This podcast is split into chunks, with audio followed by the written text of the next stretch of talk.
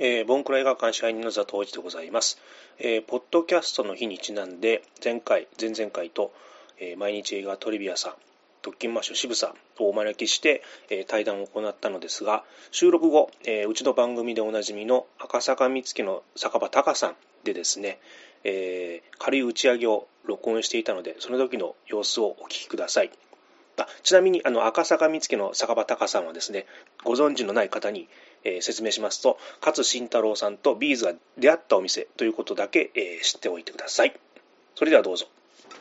誰誰今回お呼びしてるんですか？ゲストに。以上です。あ本当？もうちょい？いやもう体体力と財力がもう。財力。いやどっかでやると必ずどっかお金払わなきゃいけないから。いやでもそれは雑談でさ、うん。あの協力してくれる人いませんか？って言ったら多分みんなやってくれるよ出たいと思いますよ。うん。シャシャイなんですか？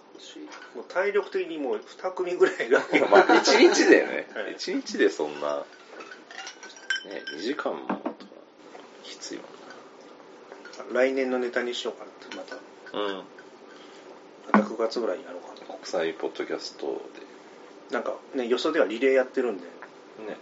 あ今回もやってるんだどっやかるみたいですけど。いや全然よく知らん。そういうそうなんね。そういうの僕も呼ばれたことやっぱもう格が違うってないいやいや思われてるそんなことはないけどなんか読んでも来ないと思われてるんだろうね。あやっぱなんか無言の派閥みたいなのあるんですか？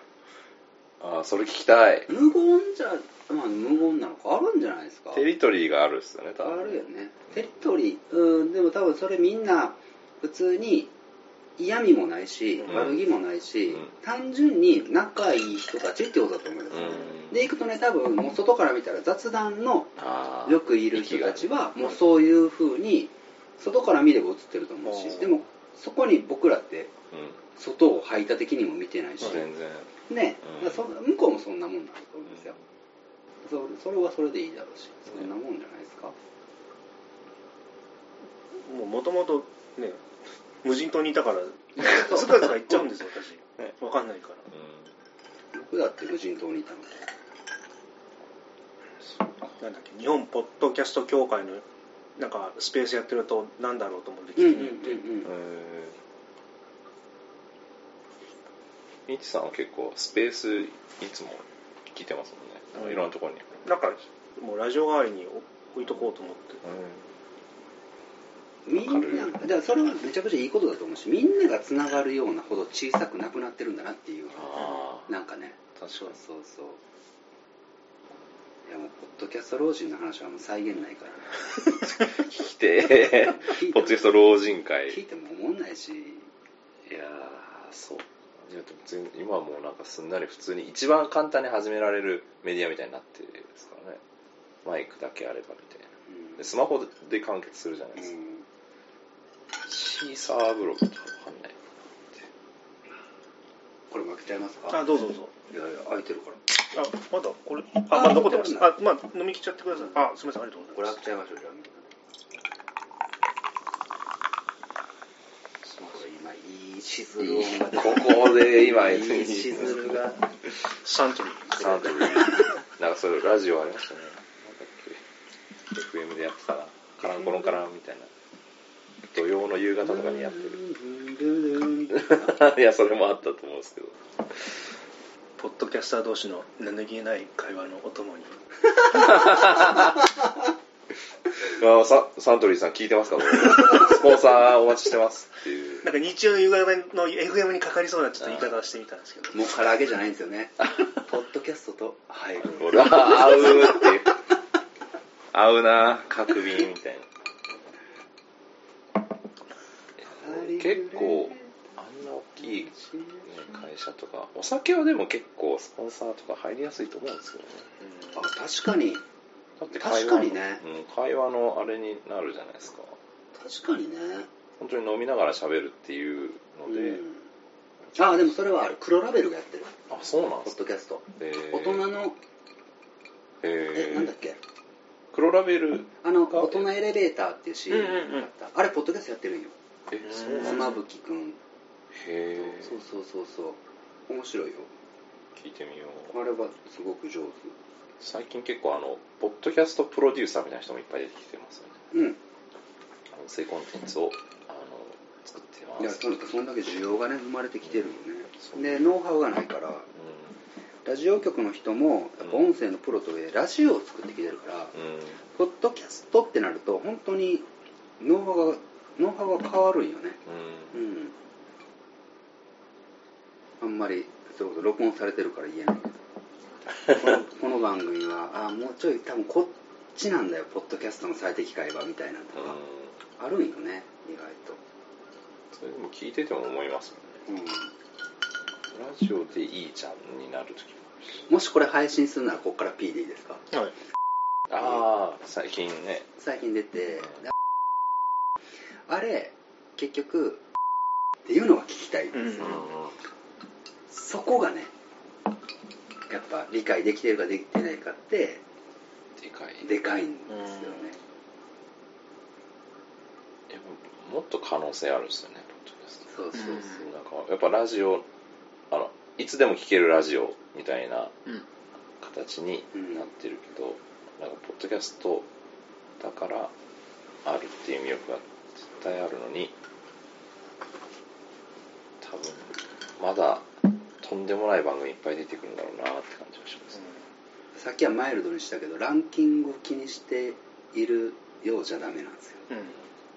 自分の番自分のエピソードのランキングをやらなあかんですよ、うん。ああそううん、自分の中でこいこれいちゃんといけたしだ、ドライブできてるしそこそこ反応もちゃんとあったし視聴数もあるし自分のランキングを作ってます僕作ってて。僕も作ってます。うん。それが大事なんですよ、うん。それを超えれるからなんですよ。うん僕次またこれを超えない。とえジョーカー？ジョーカーを超えるやつを次を今ジョーカーはやばいよね。ジョーカー界はちょっと。うん。あれでも2つぐらい奇跡起きてるから。あれはうん。進行台本に作れんもんね。多分無理です、うん。でもそれうん。そうね。でもそれはある。そう。あれは作った時てか撮った後もなんかどうしていいか分かんなかったんですけど、うん。でももう結局あれこそ撮り直してうん。けどなんか自分が準備したなんか映画の話とかもう全部バッサリ切ってここここを使いたいっていうところからこう組み立ててったみたいなんかこんなんいらんみたいな感じでこう編集中もうん。自分のつまらん話とか全部切って、うんうんあれで伝えたいことって何なんだみたいな感じのことを考えながら作ったからあれを超えるやつを次作んないといけないなってなんかそのアーティストさんなんか僕結構それこそ個人的には、うん。なんか曲作りをしている人たち思って僕一個のなんか墓物ラジオも108夜完結にしてるのもアルバムっていうことにしたかったんよね。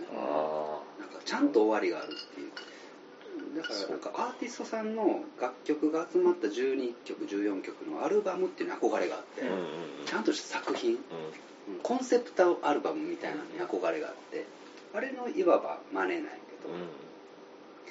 だからアーティストさんがよく言うそのなんかいろんなインタビューを言う中で常にヒットもちろんヒット曲を目指しているけど、なんか思わぬそれこそ B 面曲が受けるとか、うんうん。結構そこってコントロールできない、うん。それが面白いみたいなのとかよく聞くじゃないですか、だからそれはすごくなんか勝手にわかるなみたいなのはあったりしつつで。いやそうなんですよ。だから 最適解としてはラジオじゃなくてなんか違うあの芸術のものをポッドキャストになんか持ち込める気がしてるっていう。いや本当そうなんですよ、箱としてすごい優秀じゃないですかポッドキャストって。何でもできるから、うん。なんか全く違う分野のコンセプトをポッドキャストでやるっていうのはなんかまだまだいっぱいある気がしてる。いや本当ジョーカー界を聞いた時は僕はその可能性をめちゃくちゃ感じたしありがとうございます。単なる自身のトロじゃないでしょ、あれってねうんやっぱりちゃんと聞かせるっていうのはもうめちゃめちゃ意識しました。番組としてもうかつに聞いてほしかったんですよなんか。ああね、うん、ああ 普通になんか普通になんか前半の最初のことが超どうでもいい感じだったけどあれ空気が変わる瞬間がね。そう。でうかつに聞いてうかつにあの衝撃を受けてほしかったからあの作りにしたって感じです。イチさんがなんか、うんなんていうかこういうエピソードでできたらうやばい満足だなみたいななんか一個あるんですか？一個でも二個でもなんかこう。自分の最高到達点というか。あ今んとこ、えー100回記念の山本十二さんの回は、自分が思ってた設計と、まあ、それ以上のことをアウトプットしてくれたのと聞いた人の反応んうん。とかも全部がうんバチッとはまった瞬間でしたね。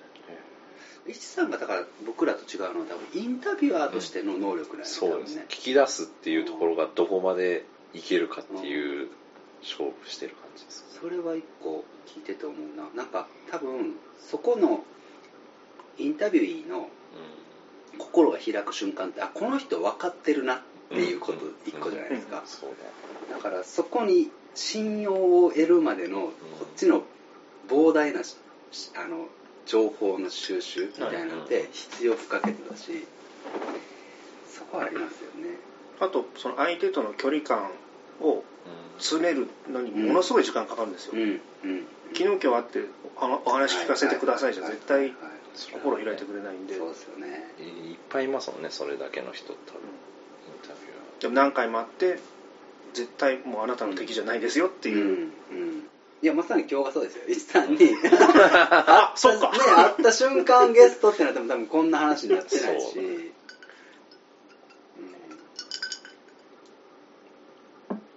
で僕必ずやってるのはゲスト出てもらってもそれ以降関係を切り捨てないっていう、うん。それ以降も続ける、うん素晴らしい。まあ、向こうが嫌いっていうんだったらもうフェードアウトしますけど、してもらった恩は絶対忘れないどこかなっていう。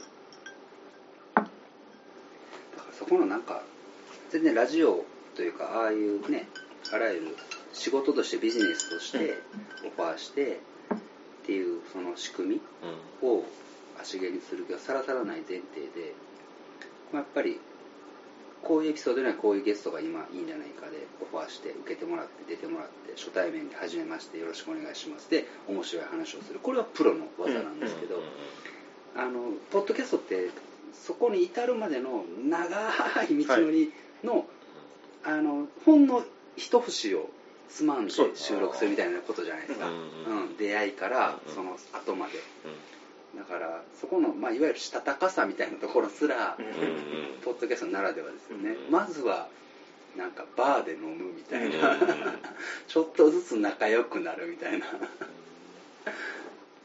もう完全に北風と太陽システムの 太陽側で。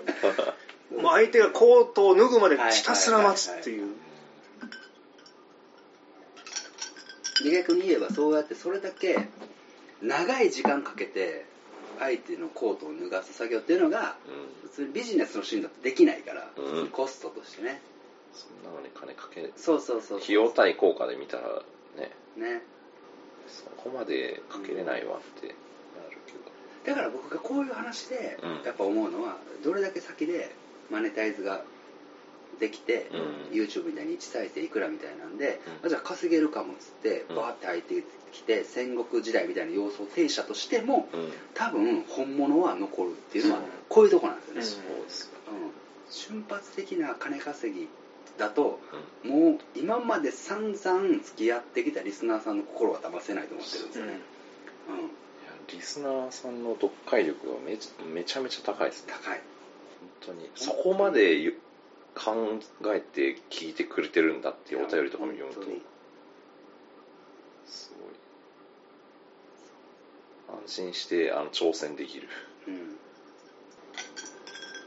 だから僕が雑談で「トッキンマッシュのファンです」って言って来てくれる人に「トッキンマッシュ何が面白いんですか?」って ギャグみたいに聞いてるの結構本音でこの人何が面白いと思ってるんだろうって言って多分僕らじゃ答えが出せないものを持ってるんですよね。だからめちゃくちゃこれはこんな貴重な機会はないと思ってるんですよね、うんただありがとうございますじゃもったいない。回花見オフ会やったらおじさんが一人来てうん「あのどのエピソードお好きなんですか?」みたいに聞いたらいや最初に聞いて寝ちゃうんだけど。お前何しに来たんだよ？酒が飲みてえだけじゃねえかって。いう。いやでもそこもヒントですよね。だってどれだけ熱心に聞いててもその花見オフ会に来ない人が大半の中、はい。その人は来てるんですよね、そこの熱量が何を何が火をつけたのかって、うん、めちゃくちゃヒントですよね。何なんだこの人。酒癖悪い。そう。まあこうやってこう、ね、ネットで回収してるからまだいいんですけど。大変な思いしてそう。無限にはできないですよね。そうそうそう。番組やってる側からしたらね。それ。逃げれないと。心削れていくあごめんなさい。でもまあねそういうネタだけじゃなくてちゃんと映画会社の人とつながりができてありがとうございますすいませんパンフレットのねそういうお話もしたんでよすごいかったなってポッドキャスターってやっぱ本職があるっていうところ、ね、あ渋さんが言ったんですけど。他に顔があるからっていうところがうん。なんか。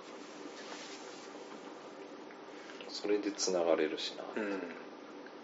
全く違う職業の人とか、どうなっていくのか楽しみですけどね、プレイヤーが増えた方がいいっていうのは大前提で、うん。それはポッドキャストに限らないので。うん。あらゆるねなんかスポーツでもそうだし文化でもそうだしプレイヤーが増えるからそこにオーディエンスが、うんうん。ね増えるわけでまずはプレイヤーが増えなっていうね。あでもそれで面白いのがやっぱりこの間誰かと言ってたそのポッドキャストって溶けてるんですよ。うん。結局溶け溶けて溶けてるんですよ。その受信送信側同士が、うん。あの僕がそうですけど、はい。熱心にポッドキャストを配信している人ほど熱心なリスナーなんですよね、うん。うんで熱心なリスナーほど番組始めましたってなるんですよ、そうだからこれってなかなかないはずなんですよ、はい他の分野では、パフォーマーとオーディエンスが分か分かれてない。ねそうそうそうそうそう。混ざってお互い聞いてますよねみたいな感じ。そうそうそうそうそうこれも一個ねなんか得意点なんですよね。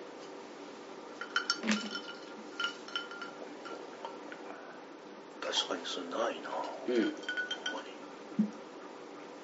でここにもう一個いや自分は絶対に始めませんっていうプロリスナーみたいなのが現れ出して、はいその人が批評しだしたら本物になっていくんですけど一人だね。今日 この前。えこの前雑談にふらっと現れた人がもうメチクロさんが絶対こいつは話してはならぬって 両つかみで伝えた。人がいて実在が来てた。実在がいて2 5 6の人がいて今度はもうメチクロさんと喋るんですけど、うん。スポットライトで。はい。番組で。もうめちゃくちゃ聞いてて、い。SNS も一切してないし、はい。自分で番組もやらないけど、はい。ひたすらあの自分のはリスナーリスナーとしての熱量を高めてる人がいいてなんかその漫画みたいなキャラじゃないですかいやそうなんですよ。いたってなった 雑談をほんまにマジで嘘でもなく始めた当初にそういう人いたらいいよねって言ってたのがいたんですよ、はついに。ついに。い見ました？み見てあの僕がのこと知ってくれてて「えいつも聞いてます」みたいな。うん。当然のようにあの 聞いてますみたいな感じで。で超あの本当にディープに聞いてくれてるからいやあの僕の番組と他の番組のその違いとかなぜ聞いてくれてるかをちゃんと説明してくれてあそんなに聞いていただいてるんですねっていうすごいっていう人が来てて。でなんかあ知らないな。なんかその場にポッドキャストにいてもね。何々やってます。あごめんなさい。分からないな。って言ってもちゃんとメモって絶対聞くんですよ、うっていうめっちゃ黒さんみたいなのがいて。ん、仏様みたいな人。あの全然全然こうあの自意識みたいなのが本当になくてひたすらコンテンツは摂取するしはい。あの全部自分で受け止めて咀嚼してるっていうのをずっと一人でやってる人。でもどこにも出さないっていう。なんかもうラスボスみたいな。来たっていう。どんなポッドキャストでも勝てない人みたいなの。を本当にああいう人があらゆる映画でもアニメでも漫画でもきっといるんですよ、うんうん。だからポッドキャストでいよいよそういう人が出てきたなっていうのが見つかっただけでもなんかこう1年やってきてよかった。見つかった。うん。発見された。発見されたんですよ。発掘です絶対いるはずって言った。んですよはい。ねちろさんとかと絶対いるよねうん。でも会ってないだけでそういう人って SNS やらないから、うんきっと。って言ったらほんまに SNS やらない でも映画もめっちゃ見てるしポッドキャストもめっちゃ聞いてるしみたいな変わった人でした。ただめっちゃ喋るんですよね。無口そうに見えてちゃんと喋るし、面白い、まあ、また会ってほしい。いやあったら絶対その話聞いたら怖くなって相手になぜ君の番組はダメなのか言うけど。そんな感じ。論理的にちょっと言うのやめていやくんない？仏様なんで。そうなんですか？受け入れ力がすごい。そうなんですか？すごいいい人です。なんか挨拶した瞬間にちょっと首をかしげてずっと黙ってたら怖いんで。あれ？ってちょっと待って。っていや もう今伝聞で聞いてるから余計に怖く感じるんですよ今の想像どんな感じの人なんですか、ええあのフリーザの最終形態。全てを。ねあでもちょっと近い。ち確かにねイメージ、うん、ちょっと確かに近いな随分さっぱりしたなみたいな。ちょっと近いな。そんな人いるんだいやでも本当に雑談作ってくれてありがとうございます。ありがとうございます。ね。そう。よかったね。俺もうん。作った自分もあるし今までやってきたそ側もあるから、うんそっち側のか。気分がでかい。やでこんなとこあってよかったなって俺が俺が毎日思ってるから多分これでもう一段階いくんよね絶対に、うん。うか今すでにこの場が生まれてること自体がそうです。もう一段階上なのね。多分今までポッドキャスターさんが本当にやり続けていた人やりやってる人がまだ交わってなかったからなんか生まれるはずの化学反応が起きてないんですよ。なるほど。そうそう。でラボができたから、うん。ここで試験管の中でめっちゃうん化学反応起きてるからこっからいろんなことが起きると思うんですよね、それこそトリビアさんが始めたことが一個なあ化学反応なんですよ、うん。雑談ないと本当にやってなかったそうそうそう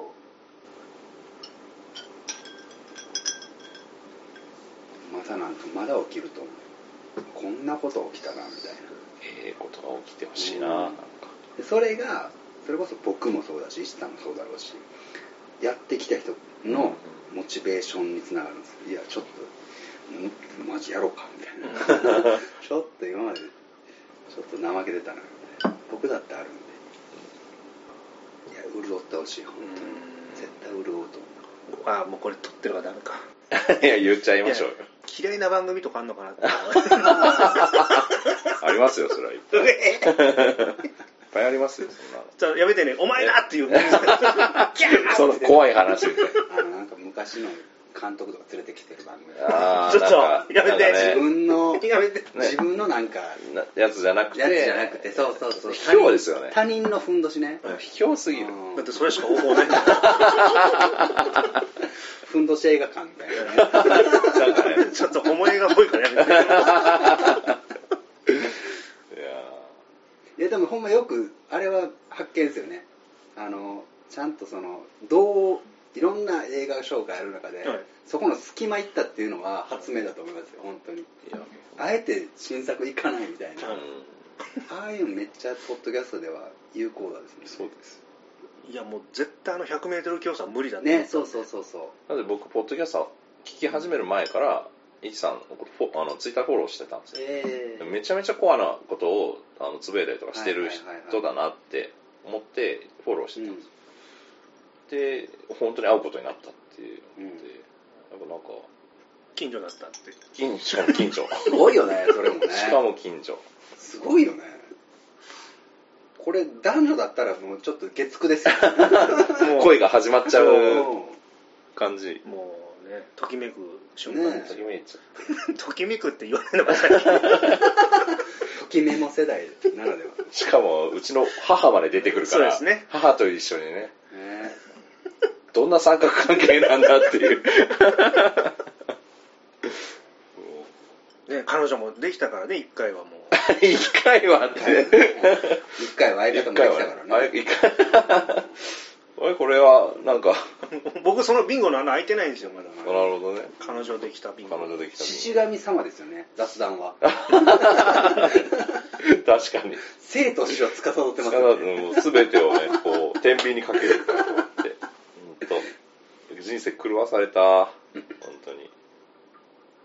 でもやっぱ、うん、なんか、まあ、YouTube とかも始めた時もなんか新しいこと始めると思って始めたんですけど、なんうんか、まあポッドキャストは本当全力でいけるなっていう場所うんだなって、なんか、初めて思ったかもしれないです。そういう意味そうそれをメチコロさんとこの間そう喋ってて奇跡みたいな場所っていうか、うんで。あのこんなにもあ荒れないうんうんなんか、うんどれだけ時代が変わっていろんな変容が起きても、結局なんかずっと保たれてる何かがある,、うん。あるんですよね、それってもう本当ない。と話をしてて。でだからこそこっから先発展させていくためにはそれでも誰かが矢面に立ってルールみたいなものをうん。ね作る。やっぱいろんな人が集まる公園空き地って絶対に最低限のルールがうん。あるじゃないですか。そうしないと発展していかない。いろいろ多分反発もある。そうそうそうそうそう。絶対あると思いうん。ます。だからそういうのは大事だけどでもこれって奇跡だよねみたいなことをね喋ってるんですよ。絶対荒れるうんんですって。やっぱりもうなんか魅力がどんどんそぎ落とされていうん。くっていうのは起きるのにポッドキャストってなんでそれが起きないんだろうっていうそれは答えがないんですけどまだ。あのお店でも治安がいいっておっしゃってたじゃないですか、うんうんあれ本当まあ来るお客さんの層はちゃんとしてる方多いし、うん。うん。まあ下世話な言い方すると、ね、値段設定してるから変なこううん。酔っ払いとか来ないじゃないですか、その辺多分メチクロさんのデザイン力だと思うんですよ、うんンセプトと場場作りのうん。なんかあの人が本当にあのちゃんと設計してるうんうんのがちゃんと生きてきてるんだろうなっていうのはなんか見ててます。なんかクラフトビール文化自体がやっぱりあの高級品だから今コロナ禍経てどんどんうんクラフトビールって上がってて、うん。マジで高級品になってるらしくて、うん。もうへ樽1個の値段が上がってるんだって、ーへでだからこそフィルター今もされてて、うん。そもそも280円でハイボールで酔っ払いたいみたいな今、うん。僕らみたいな コンビニで買ったロング缶僕でね。らみたいな人はいない。そう。っていうのはあれど、うん。でもなんかそこにかけるポッドキャストをしてあの空間のそれこそ空気をデザインしてるのはメチコさんだから。いやでも本当お店の人もすごい親切だなって思いますあの飲食店仕草みたいなのを知らないんですよそもそもだから僕はここでやるのすいませんって謝っね、3人、はい。あ3人2人に謝ったのも、はい。もう笑われてるし。えそこえあれ本気だったんですか？本気本気。ですか？だって目の前にその、まあ取れるブねースがあるのに、まあね。何よそでやってんだよってそれはそうだと思ってまあそれは一さんのチャームですけどえでもでもなんでここでやりたかったんですか？じゃあいやこれいつもの癖で、うん。ここで撮ってるんで、うん。うっかり言っちゃって。ああっていうことね。はい。ああでもそれは良かったようね、んうん今回この場所良かった。うん。めちゃくちゃ。でなんかね変な引きの強さがあってもしあそこでやった時に、うん。よりによってうるさい客が来ちゃったってなっちゃうと嫌なんですよ、うんうんうんあのもうあのちゃんと閉めてるのに、はいはいはい。それを通り越すぐらいのでかい声の人とか来られるともうもうこう喋ったのにもここに集中しちゃってう、ん。もうイライライライラしてるはいはいはい。のがあるんで、じゃあお昼からやるよって話なんですけどね。いやいやでもいやでもほんまに雑談で喋ってたら今日この感じは出なかったので。よかっうんいやここすごいいいっす。よ居心地いいもん。たまたまた行きましょうよ。あのねみんなで。普通に。あと何年ここやるか分かんないし、ねえ。ーだからこれ貴重っすよ。うん。イチさんがやってることと一緒です。よで笑ったのがあのあそこに「はい。ルース」ってあのアルバムのポスターあるんですけどあのはいはい。お尻の子の曲で「ビッグ」ってあるんですよ。うん。で歌詞の中に「マスターとママが喧嘩してるえー。よ」っていうなんか歌詞があって。えええー。でそれがマスターとママ。ってマジ？男の人なんですあそうなんだ。でもやめても恥ずかしいと思ったら いやもう次回ちゃんとしたの作りますからっつってそれから30何年で全然何も。してないでこの間あの、まあ、ここ来るようになって若い子と話すようになってちょっと久々ライブ行くわみたいな話になってうんチケット買って行ったんですよ。言ってましたね。ああそうかそれで言ってたんやね。ツイートしてました。これであの中盤ちょっとこう休憩みたいな感じで、うん。MC 入れて、うん。じゃあちょっとうん。来た曲をって言ったらそのビッグかかって、へえ30何年ぶりにやんの？と思って。もしかしたらと思ったのが去年9月の下旬かな？ママが稲葉さんの誕生日だわと思って。のでそれで思い出して今年やったんじゃないかって。ああふとああええ裏話って本当面白いんですよねそういう。いやでもここのママは本当面白いですよ。あの昭和の芸能史の話するし。ちょっと行きたい。行き力道山ましょう、うん。の知り合いなんですよ。うむちゃくちゃでしょ。この時点でむちゃくちゃでしょ。力道山の知り合いっておるんやね。ん、赤坂は力道山刺され 刺された街ですよ。そう。でそのニューラテンコータって店なんですけど、うん。でここで喋ってて赤坂って昔ねニューラテンコータってありましたよねって言ったら「うん。え私20年勤めてました」うそーんってすごいね。生き字引やね。でそれね冗談で言ってんのかなと思ったうん。ら見せてくれて、うん。あの当時のパンフレットとか。でもその当時も勝さんあの行きつけで来てたんで、はいはいはい。面識もあったし。すげえなこの人と思って。え何年か前手術の時にえなんか聞きたい曲ありますかみたいな言ったんですって、はいはいはいはい。うービーズって。曲名気になるわ。ウービーズウルトラソウルとかね いやでもだそれがだからあれですよ。まあ映画界で映画とかビーズファンにとっての聖地になってるけど聖地になってるでしょうね。ポッドキャスター界のこの店はだ雑談になるんです。よそうですね。あああの時あの人が来たみたいな感じになっていけば。まあなるかもねほんまにね。本当に、ポッドキャストがうん、すごくなったらね。えでもなんかどっちどっちだったとしてもなんか価値がある場所だと思うんですよ、うん。なんかこの後本当にポッドキャストがもしかしたら全く廃れてしまってもあの時東中野に雑談って店があったって多分うん。めちゃめちゃあの逸話になると思うんですよ。そうですねこういう面白いムーブメントが起きてたみたいな。有名アーティストが使ったスタジオとかもほら。そうだ。あいつかはとかねいつかはあそこで撮りたいみたいな。こっちから仕掛けてないのになってるのがすごいね。あでもあれかなやっぱり欲がないとそういうのが来るのかなっていう。確かにうねん。なんかポッドキャストの聖地になったらいいねとかうん。喋ってもないんですよ、そうですだって勝手に言われてますもんね。ね。まあ他に本当場所がねほなかったっていうのが、うん。初めての場所っていうのも大きいですよいやでもなんかその場所さえあればいいわけでもないじゃないですかこれって、うん。そう。あもう俺完全に撮ってること忘れたわ。だから出せないですよこれ。出せない。全然忘れたわ。うん。でもやっぱ雑談のメンバーのその、うん。やっぱそれぞれ違う特性を持ってるバランスがいいって話も昨日してて、うんうんうんうん。やっぱそれぞれの分野で本当にプロでうん。もう全員最速で動けっていうルールしか設定してないっていう、かっこいいって。もうあとは文句は言わんって。